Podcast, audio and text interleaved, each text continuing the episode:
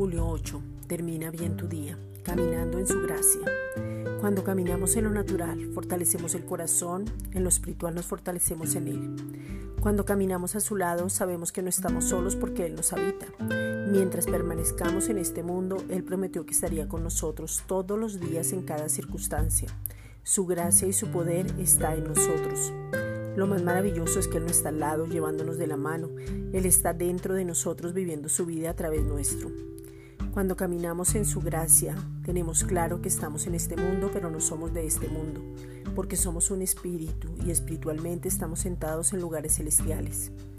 Te recuerdo que la gracia no es una doctrina, es una persona que se llama Jesucristo. Juan 1.16. Porque de su plenitud tomamos todos y gracia sobre gracia. Esta es una reflexión dada por la Iglesia Gracia y Justicia.